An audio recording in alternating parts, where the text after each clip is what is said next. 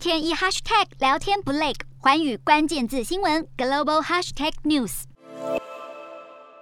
欧盟领袖十号在法国凡尔赛宫举行非正式峰会，讨论重点当然在乌俄战争。俄罗斯入侵乌克兰，震惊了所有欧盟成员国，也促使各国重新思考欧盟的经济、国防和能源政策。欧盟短期内无法完全切断对俄国的能源依赖，但欧盟执委会主席范德赖恩表示，欧盟应该在五年内逐步淘汰俄罗斯的石油、天然气和煤炭，透过使用液化天然气以及开发沼气和氢气，来让能源供应更加多元化。除此之外，乌克兰的入会申请也是本次峰会备受瞩目的讨论焦点。在爱沙尼亚、匈牙利、拉脱维亚等东欧成员国的支持下，乌克兰呼吁建立特殊程序，让乌克兰尽。快加入欧盟，但未能说服法国、德国、荷兰等西欧国家。荷兰总理直说加入欧盟没有捷径，反对将乌克兰视为特例。法国总统马克宏也表示，认为无法和正在交战中的国家展开谈判。乌克兰快速加入欧盟的希望破灭，但法国总统马克宏也强调不会拒绝乌克兰的申请。欧盟成员国已经要求欧盟委员会对乌克兰的申请进行评估，只是这个过程可能得花数年的时间，对乌克兰眼下的危机恐怕帮助不大。